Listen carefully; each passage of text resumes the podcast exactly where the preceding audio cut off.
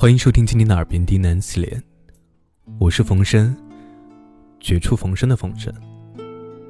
感谢您的收听和支持，让我有了坚持下去的动力。今天给大家带来一篇送给菲菲的故事，希望菲菲能够一直开心，一直快乐。你。要学着自己强大。本节目由喜马拉雅独家播出，感谢收听。小时候呢，学古诗，杜甫的这几句话背得很熟：“挽弓当挽强，用箭当用长。射人先射马，擒贼先擒王。”主要呢，这首诗它像童谣，或者说啊，简直就是一句顺口溜。我问过大人，“顽强”是什么意思？大人说啊，“强”就是指弓很硬，拉这种弓要用很大的力气，好处呢是射得远。从此呢，把强和弓联系起来。再说啊，谁让这个强的？偏旁部首就是个弓呢，所以更是和弓箭逃不了干系。等我渐渐年长呢，才知这个“强”字的根源和弓箭并没有丝毫相关。而这个答案呢，也是匪夷所思。本意居然说是一枚虫，这个就要从“强”的繁体说起。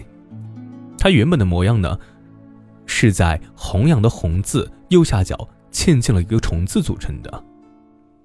改成简体的时候，将“弘”的右半边改成了一个口，让无限的深意，让无限的深意丢去了注脚。而这个字，它原本的是什么意思呢？虫，指代的是单一的卑微生命。不过，若这小虫把体内的精神弘扬出来，就构成了坚强雄厚的力量。这个字里蕴含的能量，让人心意难平。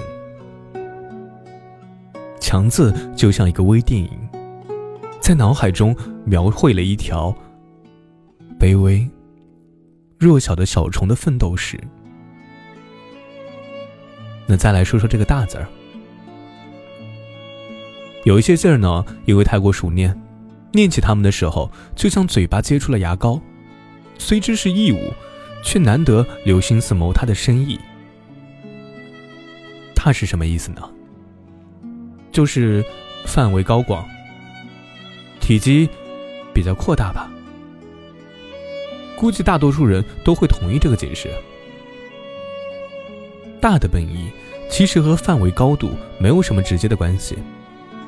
就是非常单纯的独指一个人。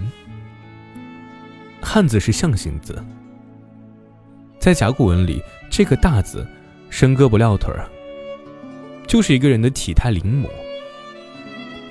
西周战国之后，大行其道的经文中，“大”也是笔触鲜明、四肢俱全的人形。与甲骨文笔刀细弱的“大”字相比，经文粗肥猛壮。把人的形象镌刻得更加雄伟。等到了小篆和现代文字，这个“大”字就和人的形状渐行渐远，一时让人想不起命名它时的初心，也不那么相似了。强大，是把强和大组成一个牵强有力的词儿。你看到它，不由得会挺起胸膛，浑身充满能量。但倘若问某人啊，你觉得自己强大了吗？大多数都会说啊，我还不够强大。我希望自己有一天会强大起来。然而错了，我们每个人本身就是强大的，强大的意愿指的就是一个卑微如虫的生命，只要将精神弘扬出来，它就有力量。只要你是一个人，天然就强大。我们孜孜以求的强大，以为远在天边的强大，以为要靠什么人赐予或者是相助才能到达的境界，其实远住在自己身上。一个再弱小的人，也比一条虫子要有力量。所以强大并不难，难的是我们不知自己的强大。所以。我们要学会强大起来。我们有很多的不完善，但只要宽容待己、待人，我们就依然强大。我们常常受伤，伤痕累累。不过啊，听说只有一生都圈养在棉花堡中的牲畜才不会受伤。留待把他们的皮毛制成贵人的衣裳。所以，希望你从今天开始，每天都对自己说一句：“我已学会了强大。”